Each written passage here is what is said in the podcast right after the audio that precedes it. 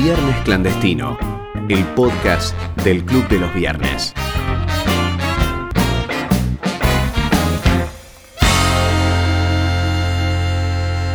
Bienvenidos a un nuevo episodio de Viernes Clandestino. Mi nombre es Ale Waters y en esta ocasión estoy con el Club de los Viernes Entre Ríos, como siempre. Hola, buenas noches. Buenas noches. Y venimos a traerles en esta ocasión un podcast alejado de toda la temática del aborto, ¿no? Que es una coyuntura que nos está abrumando eh, demasiado, que ya es tendencia en Twitter hace varios días. Así que vamos a salir un poco de ese molde y vamos a traerles el top Barrani de esta semana para empezar. Este es el top Barrani de Viernes Clandestino. Puesto número 5. En el quinto puesto tenemos una polémica que sucedió en la ciudad de- turística de Mar del Plata, en donde clausuraron un bar por vender cerveza en vasos más grande de lo permitido por ley. Ocurrió este fin de semana largo eh, en un local de la calle Alem. El intendente Guillermo Montenegro aseguró que la decisión le pareció desmedida y aclaró que el operativo no fue llevado a cabo por el municipio. Agentes de la Dirección Provincial de Registro y Control de la Comercializ- Comercialización de Bebidas Alcohólicas Provincial, REBA, existe un instituto y se llama REBA, eh, clausuró el famoso Tiki Bar de la ciudad de, de Mar del Plata, eh, un local ubicado en la calle Alem eh, de la respectiva ciudad. Según el acta labrada en el procedimiento, los agentes del registro provincial, dependiente del Ministerio de Seguridad bonaerense, establecieron que el local incumplía con el artículo 5 de la ley. Ah, viste, cuando te vienen con la ley esa, viste, vos no, no Ya tenés idea. mal, ya vamos mal. Sí, claro, vos te- obviamente no te sabes un artículo. Claro, te salta con una ley totalmente injunable que jamás escuchaste nombrar en tu vida. promulgada en 2009, en 2009, Fuentes Miami me lo confirmó. que establece que los bares de este tipo no podrán vender, expender o suministrar a cualquier título bebidas alcohólicas en vasos, copas o similar, o sea, una bota, por ejemplo, eh, que superen los 350 mililitros de capacidad. Es increíble, o sea, Sí, sí. eh, yo en vez de pedir una de 500, o sea, porque e- esta gente del Tiki Bar estaba, estaba vendiendo pintas, que son de medio litro. Sí. Entonces, bueno, flaco, no me puedes vender una de 500, te compro dos de 350 y termino tomando más. O sea, es Sí, claro. es la misma mecánica. Eh, la verdad es que generalmente estas medidas están hechas para que vos estés fuera de regla. Entonces, en el momento que te tienen que acostar, te acuestan. O sea, es así Pero una cosa es multar y otra es ya directamente clausurar. Clausurarte, El tema sí, que sí. ahí, ahí faltó la coima, eso está más que claro, ¿no? Siempre, es que justamente te agarran. Es eh, el motivo de por qué existen esas leyes. Bueno, también en muchas ciudades turísticas lo que pasa es que hay una reglamentación con el decibel. Los invito a escuchar una canción de la imaginaria banda de rock que se llama La Sabeiro Blanca, que habla de esto, em, donde lo que sucede es que viene la municipalidad con una reglamentación de seguridad y higiene laboral, donde te dice que no podés exceder los 90 decibeles eh, de presión sonora, ¿no? Que es más o menos el mismo volumen al que estamos hablando acá en esta sala. O sea, más o Ah. menos eso no, no podés. O sea, eh, una calle repleta de autos, una ruta, lo que sea, Sí, ya lo supera. Ya Sí, te sí, da sí. 110 decibeles, que es una guasada. Básicamente cada tanto para costar un- algún boliche, sacar plata. Sí, es justamente para que vos siempre estés fuera de regla. Entonces, eh, la, la- la realidad que pasa en las provincias es que tenés que coimear. Lo, que- lo que pasa en este bendito país. Siempre sientas que le debes una. Mm, básicamente. Claro. Mira, imagínate que. eh, qué loco, ¿no? Porque hay como 170 impuestos, pero el 90% de lo recaudado pasan por 10 Ajá, sí. impuestos. Sí. Sí. O sea que todas esas reglamentaciones y todo eso no, no está hecho. es- Está hecho para recaudar, pero también por un lado facilita la coima. Facilita mucho Sí, el. totalmente. El manejo de poder también. Claro, sí, muchas veces eso. Bueno, en el quinto puesto queda la clausura del famoso Tiki Bar de la ciudad de Mar del Plata por vaya a saber uno qué pasó. F. Puesto número 4. En el cuarto puesto tenemos al querido y honorable Senado de la Nación, que en medio de la crisis más grave de la historia argentina, eh, va a tratar una ley para que Maradona esté en los billetes de mil. Eh, mientras Argentina se, se perfila a caer 12,5% este año, el Senado se dispone a tratar una ley para que se impriman billetes de mil pesos con la cara de Maradona. El proyecto fue eh, presentado por la kirchnerista Norma Durango. Tras el fracaso del velorio, ¿no? De la Casa Rosada, ahora el gobierno quiere empezar a imprimir billetes nacionales con la cara de Maradona. En este sentido, la senadora kirchnerista Norma Durango presentó un proyecto de ley en el Congreso para incluir al campeón del mundo en el billete de mayor denominación de Argentina. Eh, puede ser una buena estrategia, ¿no? Eh, con... Que suba la demanda de peso. Claro, porque en el extranjero las personas lo, que, lo querrían coleccionar, ¿no? Eh, Entonces aumenta la demanda de peso. Y es más, haces una edición de billete de mil pesos coleccionable. Vi, vi un comentario en Facebook que, que la verdad fue muy acertado, que básicamente se calculaba que con este billete se podían recaudar unos 80 millones de dólares. Claro, es que vos haces una edición limitada del billete de mil pesos y lo vendés a un valor, no sé, 100 dólares. Un Para que- valor más allá del curso legal del que- billete. Claro, claro. Entonces eso te hace aumentar la demanda de, de El dinero. tema no me imagino. Capaz es contraproducente porque aumentaría un montón la demanda de ese billete y también, a su vez, aumentaría la oferta de todos los otros billetes. ¿no? Entonces se generaría una inflación en los billetes de más baja denominación y después, al contrario, se apreciaría a matar el billete de Maradona. Ponle, Sí. Va al supermercado y paga con el de Maradona y, no sé, valdría como Cuando 10 o era 100 veces inflación más. y deflación Claro, la- inflación y la misma moneda según el cuál se use. Igual, en teoría, eh, en, en los datos, el economista tendría que poder ver solamente la demanda de pesos. Claro, en general, habría que ver cuál es más fuerte, si, si la demanda hacia el billete de Maradona o Habría que ver también, eh, porque ya se están empezando a importar billetes de mil de Brasil, sí. de Brasil, o sea que... Que nos sale, nos sale más caro importarlo, que encima lo pagamos en dólares, que, que producirlo, digamos. Bueno, como O sea- en su momento también fue más caro eh, hacer la moneda de un peso Sí. que un peso. Claro, eh, bueno, Entonces eh, tuvieron que pasar a hacer la moneda esa más chica que, que estamos viendo hoy. No, yo escuché, pero pará, no- yo no había fui- escuchado, no sé si ustedes escucharon el mismo bolazo, que decían que, porque había, según mi tía esto, había escasez, había, así, imagínate la fuente, había, como hay escasez, como nadie tenía cambio en una época cuando eh, la moneda de un peso valía algo, según ella decía que esa moneda se la llevaban al norte y que en el norte la cambiaban porque valía mucho más el metal de la moneda que el valor nominal, ¿no? De la misma. Entonces esa era la Sí, sí, es explicación que, de por no, qué no, es que había- actual, actualmente eso pasa con la moneda de un peso antigua, que era más fácil hacer claro, arandela. Hacer una arandela. En el episodio número uno de Viernes Clandestino hablamos sobre esto, Sí, que sí. es- vale más la, la arandela, justamente, el metal de la, de la arandela, que la moneda de un peso. Claro, justamente. Y logramos en ese episodio que fue un gran episodio, así que vayan a escucharlo y den follow al podcast. En este, en este cuarto puesto queda entonces El Diego. eh, el Diego en el billete de el mil Diego pesos. de la gente. Puesto número 3. En el tercer puesto se ubica Alberto Fernández y Ginés González García, que confirmaron que serán los primeros en vacunarse con la Sputnik rusa contra el coronavirus.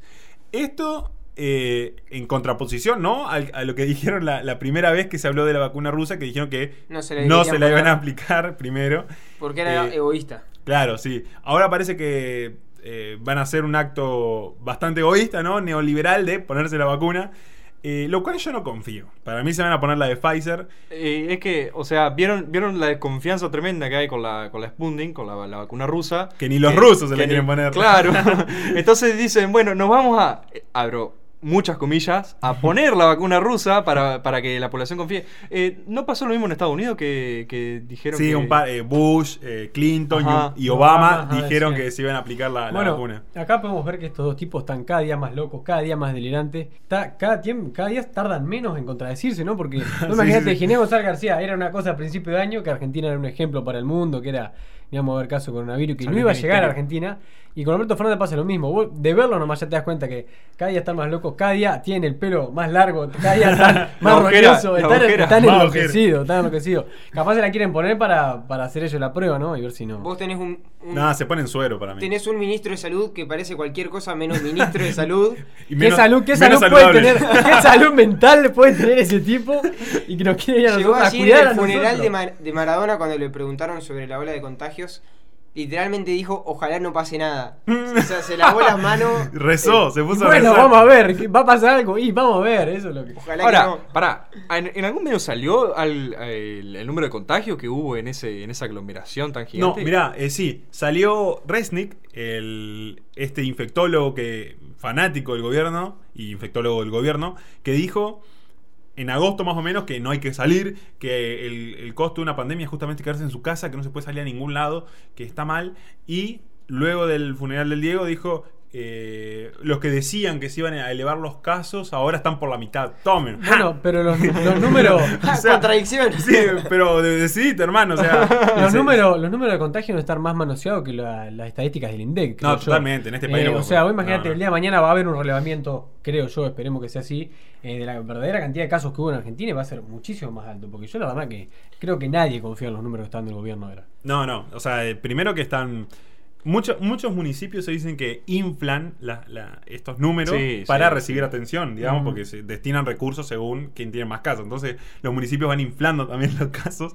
Es Eh, una locura este eh, claro, es una locura porque el sistema que creó el gobierno es un incentivo a crear más casos artificialmente y, y- y capaz las ciudades con más recursos eh, tienen menos por millón de habitantes que las pequeñas ciudades, pero se le destinan más recursos por la cantidad. Una cosa de, de loco, ¿no? El- Bueno, este gobierno ultra izquierdista de, en, en economía e implementa la competencia justamente, pero entre los municipios. es como los juegos del hambre, pero a, a nivel nacional. A nivel provincial. Donde metés 40 millones de personas en un continente O sea, no los imagino, a, a todos los intendentes les conviene que la población esté más muerta de hambre, más, más enferma, más hecho mierda para recibir más participación. ¿Cómo es eso? Está, está Alberto sentado en el sillón comiendo pochoclo y viendo cómo se pelean todos los municipios Y para ver quién que, tiene el único que sale perdiendo siempre el pelado de la reta que, Que le cortan la Que participación. encima, que encima, encima que hacen todas las cosas en la villa, que lo, el único, la única parte del país, salvo Córdoba, que los banca le sacan la coparticipación, o sea, lo recontra cagaron. Claro. Eh, bueno, entonces eh, en el tercer puesto queda Alberto Fernández y Ginés González García que se van a aplicar suero por cadena nacional dentro de poco. Puesto número 2. En el segundo puesto tenemos a Estados Unidos, que está más dividido que nunca, donde Texas y 18 estados más piden que la elección se decida en el Congreso y otros 22, eh, que son los estados demócratas, que se mantenga la victoria inconstitucional de Joe Biden. Em, pero bueno, tuvimos información justo antes de, empezar el podcast donde vimos que no prosperó. Eh, eran estos estados que estaban alineados con Texas. Texas fue quien presentó esta demanda a la Corte Suprema. a la Corte Suprema de Justicia. Se esperó, se esperaron eh, todos estos días que pasaron desde la elección, se recolectó información y se presentó eh, hace este miércoles pasado, eh, donde la Corte Suprema lo tomó el mismo día y todo esto fue para las personas pro Trump, digamos, fue muy bueno, fue un muy buen gesto, pero tardó dos días en desestimarse porque si bien el juez Alita, que fue de los más famosos, digamos, que, que pasó, lo tomó al caso, el resto decidió por no hacerlo, así que igual esta denuncia es solamente por inconstitucionalidad de la elección, lo cual es algo muy grande, digamos, Sí, eh, sí. que capaz no había pruebas Sobre para todo- sustentar eso. Iba en contra de los votos por correo. No, eh, No, claro, O sea, eso. en contra de la ley que Claro. permitía el voto por correo desde casa. Eso era inconstitucional. Por el tema de, los votos, de, por ejemplo, los 100.000 votos que llegaron de la nada, los, los votos extra, Claro. toda esa eso cosa, eso es otra fraude. causa. Eso, eso es Claro, causa por esa fraude. es la causa de fraude que eh, va a ser presentada por Giuliani y por Trump Ajá. dentro de estos pocos días, que ya queda muy poco Sí, para eh, decir. eh, tenía hasta cuándo, hasta... Es, es hasta el 14 hasta de diciembre, Ajá, 14 de diciembre. pero una vez que el. Que No, sí, pero si la no- corte lo toma, Ajá. ya ahí se va a ver, digamos, qué pasa. Bueno, pero si para el 14 de diciembre la, la Corte no tiene una decisión clara, eh, se supone que queda a cargo de, de- de los congresos, justamente, de, la- de, la- las legislaturas. Y justamente se, se hablaba que si llegaba a pasar esto, Trump eh, tiene muchas posibilidades de ganar porque justamente los, los estados que están en disputa, eh, la legislatura la controlan los republicanos. Claro. El Senado lo tienen los republicanos. sí. Claro, sí, sí, sí.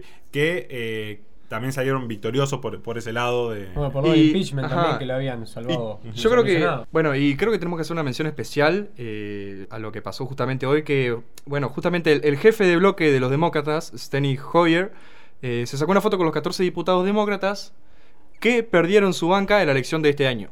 Y la respuesta del jefe de bloque republicano, justamente, Ajá. Kevin McCarthy, Sí. Publicó una foto de él solo diciendo acá con todos los senadores que perdieron su banca Acá, este año. Yo con todos los republicanos que también perdieron su banca y él una selfie de él, nada más, Claro. él solo. Sí, sí, fue muy ingenioso. Así que bueno, en el segundo puesto queda esta demanda que no pudo prosperar, que era una de, de las pocas esperanzas que tenía eh, Trump para combatir eh, esta elección, digamos. Puesto número 1.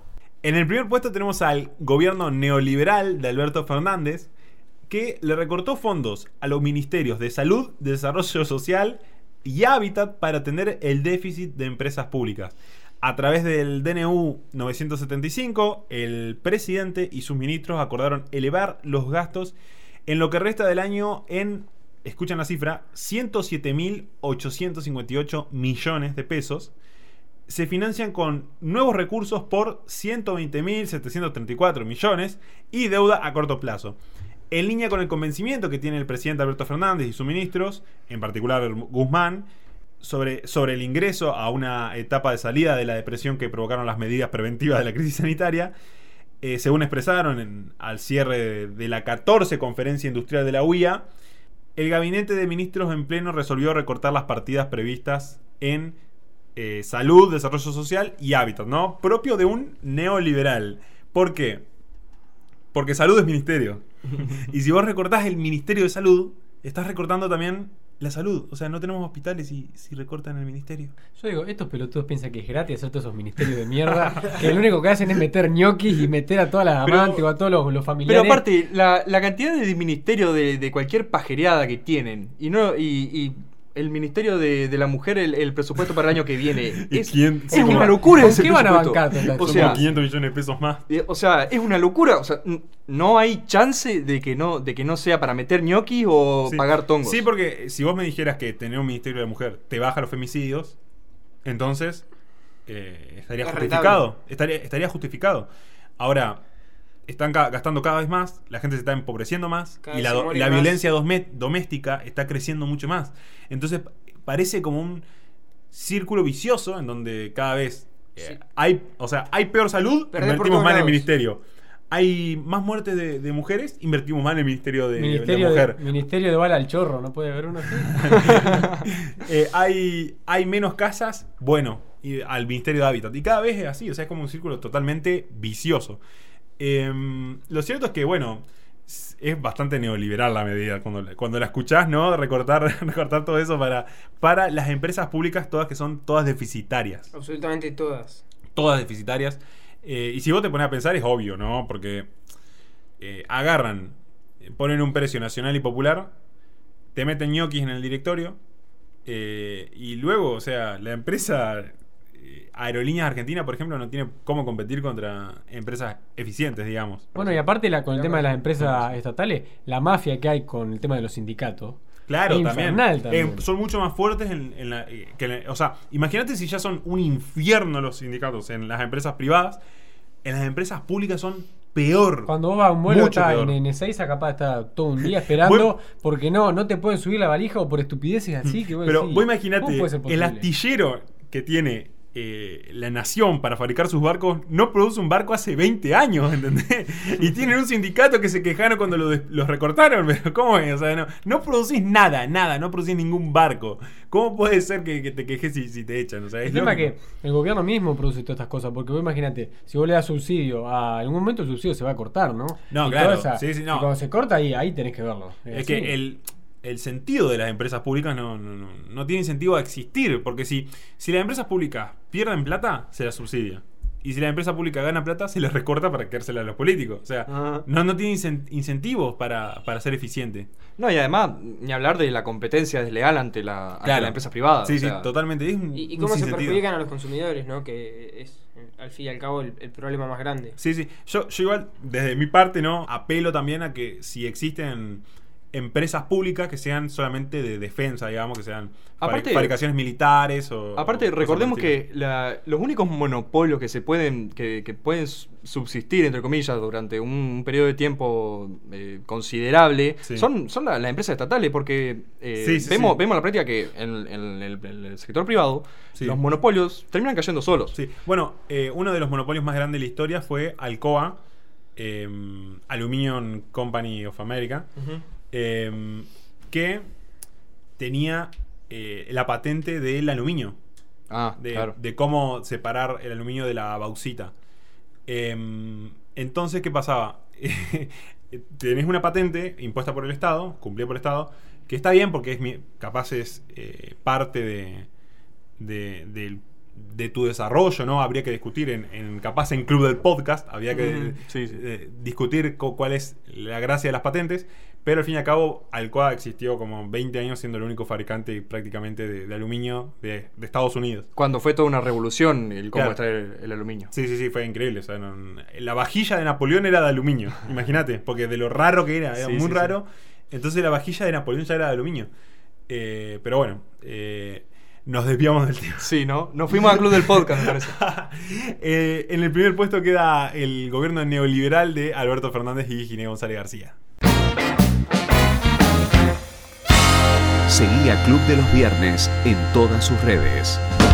Bueno, y ese fue el Top Barrani de la semana para el programa Viernes Clandestino. Este sexto programa, increíblemente, que no nos hayan dado de baja todavía de Spotify, pero acá estamos firmes. Eh, algo muy curioso, ¿no? Eh, es que mm, he visto en estas semanas es el bautismo de fuego que tuvo el agua en eh, la bolsa de Wall Street.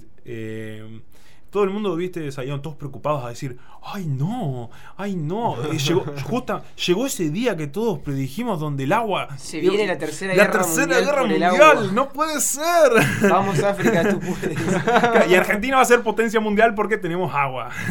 Em, claro, o sea, eh, el agua pasó em, a, a cotizar en bolsa, ¿no? En un, en un futuro, futuros de agua. Futuros de agua, son contratos futuros de agua. sí. El tema es que, por ejemplo, eh, mucha gente piensa que recién, a partir de ayer, o no sé cuándo salió esto, el agua empezó a tener valor. Eh, hace un montón. No cambia nada, en definitiva. No, No, no, pero nada. igual hay que ver que es el estado de California el que puso esos eh, futuros Bueno, de El agua. estado de California justamente los que estaban más cortos de agua por una Sí, sequía no, que pero vos sabés lo que hicieron. en cierto Sí, momento sí. no les permitían, creo, llenar las piletas o te cobraban un impuesto más por el uso Pero del bueno, agua. pero sabes que tenían también en los parques tenían agua mineral pública. Porque el agua, o sea, hace unos años California decía, no, es una injusticia que se pague el agua, que es de todos. Entonces vamos a poner el agua gratis. Entonces vos ibas a un lugar público, el agua mineral era gratis, ¿entendés? Entonces eso ya por un lado te produce una escasez, aparte de todos los problemas que está teniendo California, la pobreza más alta de, de- de Estados Unidos, es una cosa, un desastre. Ahora también eh, todo yéndose de Silicon Valley. eh. Elon Musk eh, también hace poco diciendo que se va a ir a Texas, Texas. Eh, por- porque tiene menos impuestos. Eh, California es un desastre. Bueno, puso estos futuros de, de agua. eh, donde hay que ver cómo te afecta, ¿no? Si, si esto prospera en la política monetaria, ¿no? Bueno, si Eh. la, próxima, la próxima invención que va a haber va a ser el patrón agua. El patrón agua. En Eh, vez de patrón agua, patrón agua. Uno va a tener su dinero respaldado en agua y después que, que capaz te devuelven no el agua que vos, que vos tenías pensado. Ya- o sea, y después ya, en vez de patrón agua, se va a pasar a un sistema más fiduciario donde vos tenés que confiar en cuánta agua tiene el gobierno. O sea, viste, un sistema de confianza como los nuestros. Entonces, el Banco Central tendría cierta cantidad de tanques. Bidones de nosotros agua. nosotros no- se basa en la confianza que nosotros tenemos en la cantidad de aguas que tienen. Entonces, cuando haya escasez de agua, ah, ah, se suben los encajes de agua. Sube el O bajan, agua o sea, abandonan la convertibilidad de agua y ya no podés retirar el agua. Podés retirarlo, no. entonces te pueden morir de sed, pero no, ¿qué haces? ¿Qué haces, rega- ¿Qué haces lavando el auto? Estás tirando plata, literalmente. Claro, sería, sería todo. La política monetaria pasaría por el agua. Encima, eh, ¿cómo sería, no? Viste cuando en el Imperio Romano se quedaban sin, sin oro para imprimir, imprimían cobre. Acá sería en vez de agua mineral, pasarían Agua de de, pozo. agua de pozo. Empezamos a tirar agua de pozo al sistema para que no se den cuenta. Entonces ahí se hace la curva de expectativa de solo Swam, eh, expectativa por inflación en agua, por devaluación en agua. Entonces pasaría todo así un sistema eh, en donde sería, eh, en donde la verdad que nos fuimos muy a la mierda. Pero bueno, eh, tenés que ser idiota para comprar futuro de agua. O sea, el, el agua cumple un ciclo, o sea, no se va a agotar. Bueno, pero hay gente que tiene esa fantasía que piensa que el agua se va a terminar ahora de acá a 20 años y que va a haber una guerra con enfrentamientos bélicos en la cual Argentina va a salir El- perdiendo y va a perder la Patagonia por la reserva de agua. Dice, El tipo- ahora, el- yo tenía un profesor en la secundaria que decía, ahora se van a llevar el acuífero guaraní. Eh, se lo van a llevar, van con barco, van a invadir y se van a llevar el acuífero, se lo va a llevar. Y encima el tipo era, eh, no sé si había leído el libro ese de, ¿cómo se llama ese libro de Eduardo Galeano? Eh, Las venas bueno, abiertas de creo, Latinoamérica. creo que leyó esa pelotudez y decía, y se lo van a llevar a Estados Unidos Lo más antiproductivo sería transportar agua en barcos. Bueno, bueno, el, tipo, el tipo creía eso increíblemente. Era así. Era una locura. Bueno, yo personalmente les recomiendo no creer en estas estupideces. No se va a acabar el agua, en, por lo menos cuando nosotros estemos vivos.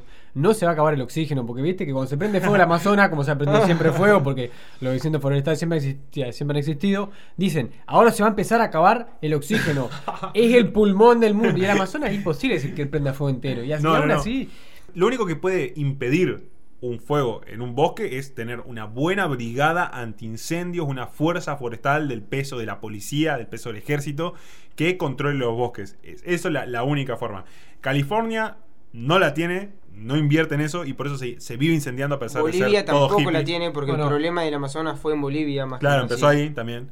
Así que va más, más, más que una ley, digamos, que, que prohíba El primer Eh, y presidente que- boliviano que representa a los bolivianos. Que no se tiene- parece, que se parece a los bolivianos, dijo Alberto Fernández. Y aparte que el 80%, de, el 80 del oxígeno del planeta sale del, del plancton que hay en el océano. Claro. Así que- Bueno, pero siempre cualquier eh, el discurso ecologista es como que toman todos los recursos como reno- no renovables. O sea, ellos dicen, hay una X cantidad de agua. Y si vos tiras algo, ya estás eh, pro- comprometiendo a generaciones futuras para el agua. Dejen de joder, loco. No, no va a pasar eso. Hay problemáticas reales. eh, ¿Qué pasa? A, lo- a los ambientalistas les falta la mirada capaz global de, la, de, de los problemas, ¿no? Porque, por ejemplo, ponerse en contra de, de- de la agricultura de alto rendimiento eh, es O de- contraproducente para la forestación, por ejemplo, porque si vos no querés que usen glifosato, todas esas cosas que, que se usan, se necesitarían derribar mucho más árboles, Sí, ma- sí, matar sí. muchos más animales Necesitas, para... necesitas mínimo 10 veces más de, Claro, territorio para. y poder eso te cultivar. defore- deforestas todo para tener la misma cantidad de comida. Pero ellos piensan, eso es bien de zurdo estúpido. Ellos piensan que lo- los recursos aparecen nomás, que la soja aparece de la nada. que la riqueza es una torta, que- Claro, y que uno tiene comida porque sí nomás. Entonces, claro,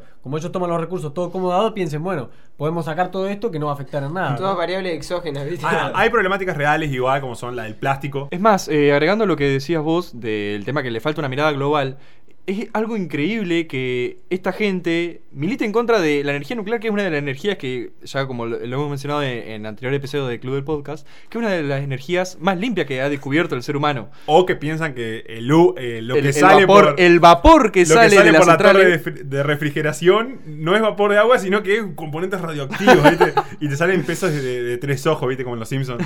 sí, eso. sí, sí, sí. Y hasta acá vamos a hacer el, el bloque temático de, de- de este sexto episodio de Viernes Clandestino. Y ahora vamos a pasar al top ¿Qué boludos son los comunistas? Este es el top. ¡Qué boludos son los comunistas! Puesto número 3. En el tercer puesto tenemos a la familia Grimson, no los Simpson, los Grimson, que eh, padre e hijo, eh, donde el hijo es el famoso chico de que salió en una conferencia de prensa de, de- de esas que, se- que hacía Alberto Fernández, donde mostraba los números, que estaba orgulloso de Argentina, cómo le iba, eh, que las dejó hacer, no sé por qué. Donde este chico apareció con el, un- una Con del, el, con del el ministro corte de Salud. taza diciéndoles pibis. Que Bueno, dijo ese- Les Pibis, dijo, y ahí quedó en la historia y ya, ya se lo conoce como Les Pibis. Les Pibis Grimson se llama el chico. Creo que se llama Lucas, creo que se llama. Lucas. Eh, donde se le descubrieron una caterva de tweets eh, eh, xenófobos, eh, Racistas, antisemitas.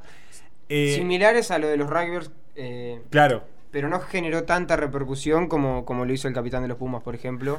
sí, eh, claro, porque en contra de los Pumas estaba el Estado, estaban los medios, todo, y este chico no salió Una, en una ningún clase medio. social, digamos. Claro, porque vos fíjate que el INAI es selectivo, ¿no? Si vos sos K, podés ser lo que, cualquier cosa que quieras. Ujú. Podés ser un pedófilo con Martín Sirio, que era confie- confesamente un pedófilo, ¿no? O como el esposo Y- de Victoria Donda. Claro. Y, Valga y no la te dicen nada, pero vos, el, al rugby lo hicieron mierda al gozo, ¿no? Era eso. Pero ellos buscan eso también, ¿no? Claro. Lo, lo peor de todo fue que eh, el padre de Lucas También eh, se le descubrieron se le tweets. descubrieron tweets y cuando le citaban el mismo tweet, Falso, falso, falso, falso, falso. el loco decía que era falso sin haber borrado el tweet. O sea, le citaron el tweet al tipo, le citaron el tweet donde era xenófobo, alguien se lo citó y él pone falso. Nada sin más, borrarlo, falso. sin borrarlo. O sea, flaco, tomate la molestia en borrarlo primero y después así. en rigor, más allá de que seguramente eh, el hijo necesite algún tratamiento psicológico en el futuro, Capilar también. eh, la verdad que envidio cómo toda esta cuarentena recibieron todos los meses el primero el sueldo. Eh, pero bueno, queda en el tercer puesto del qué boludos son los comunistas, la familia Grimson. Puesto número 2. En el segundo puesto está la diputada Macha, no macho, Macha, eh, que dijo una frase que quedó en la historia. Escúchenla ustedes y después la discutimos. reconoce que no solo las mujeres abortan, también lo hacen las lesbianas. O sea, dijo, no solo las mujeres abortan, sino también las lesbianas. Yo no sé si tengo, no estoy tan capacitado, me falta, seguramente me falta mucha ESI. Como no sos mujer, no opinás. Como no tengo útero, no opino. Mueren tres mujeres, un boliviano y dos lesbianas. Claro, es una cosa así como el titular de Crónica, que... Pero la verdad es que yo desconocía que, que las lesbianas no sean mujeres, o sea, es una cosa de, de locos. Si algo sirvió este debate que hubo en el Congreso fue para ver qué tan idiotas son todos los, lo- los diputados que tenemos. Pero hubiese sido más sencillo que vi una idea ahí que decir que vayan todos vestidos o de celeste o de verde según a quién votes, para ya saber contabilizar los votos y no comerte el discurso de mierda que están haciendo todos.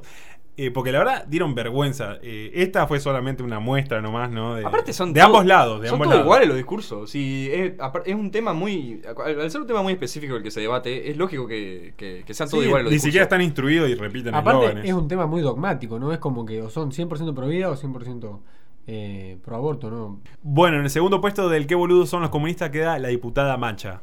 Puesto número 1. En el primer puesto está la directora del INADI, Victoria Donda, que discriminó a Cynthia Houghton por su religión. La trató de fanática religiosa por decir que el cristianismo no apoya el aborto. Escuchen. Por Cintia, eso. no, por eso, ¿No leamos, que... leamos el proyecto, porque si dejamos llevarnos por fanatismos religiosos, tenemos un problemón. Fanatismos el problema, religiosos, no fanatismo religioso, si el tuyo es un fanatismo religioso.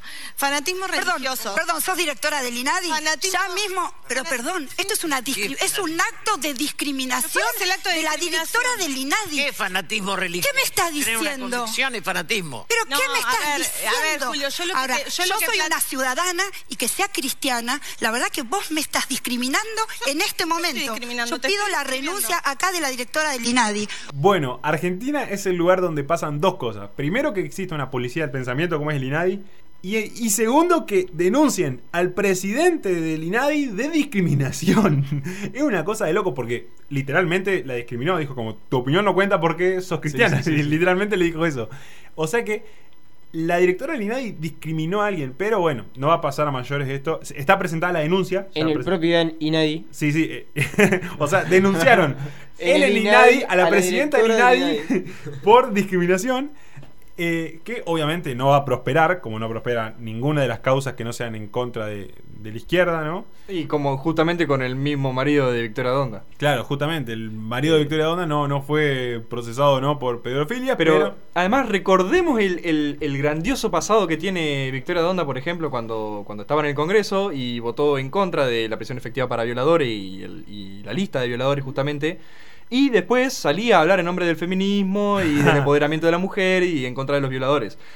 Y recordemos el año pasado cuando armó un 13, pero semejante escándalo armó, Ajá. cuando a un chico en la calle le pidieron el documento y Ah, y ella saltó a decir que soy tu abogada, soy tu abogada. cuando ella no tenía la licencia de abogada eh, permitida porque Claro. era legisladora. Sí. Y, eh, y justamente resultó que el chico ese eh, tenía delitos. Tenía Bueno, la, la carrera política de Victoria Donda empieza cuando incendia el Congreso, literalmente, eh, prender fuego en una manifestación. Eh, y ahí empieza el camino de, de Victoria Donda. La verdad que para mí está en el lugar que está por ser una operadora política. Sí, Debe sí, ser sí. Bueno, muy viva bueno, en lo que hace. Se sabe camuflar. Imagínate nomás cuál sería el concepto del INADI, porque por supuesto que hay cosas discriminatorias como puede ser el nazismo, ¿no? Pero en la práctica lo que se busca con el INADI es la persecución política y la censura, ¿no? Totalmente, es para lo Eh, se que usa existe. para eso en realidad, porque si uno Sí, sí, es K, y ya lo que acabamos de decir hace un rato, si uno es K y es pedófilo no cuenta el INADI, nadie No. para eso no vale. Tal cual. ¿Cómo es la cosa? Bueno, hasta acá el sexto episodio de Viernes Clandestino de, de esta vez. Seguí a Club de los Viernes en Spotify, dale click. Eh, seguinos en todas nuestras redes, en Instagram, Twitter, YouTube. Y para ver qué contenidos estamos diseñando, qué eventos se vienen, te invitamos a formar parte del Club de los Viernes. Mi nombre es Ale Waters y estuve con el Club de los Viernes Entre Ríos en esta ocasión, haciendo este episodio de Viernes Clandestino. Nos vemos la próxima semana y hasta luego. Seguí a Club de los Viernes en todas sus redes.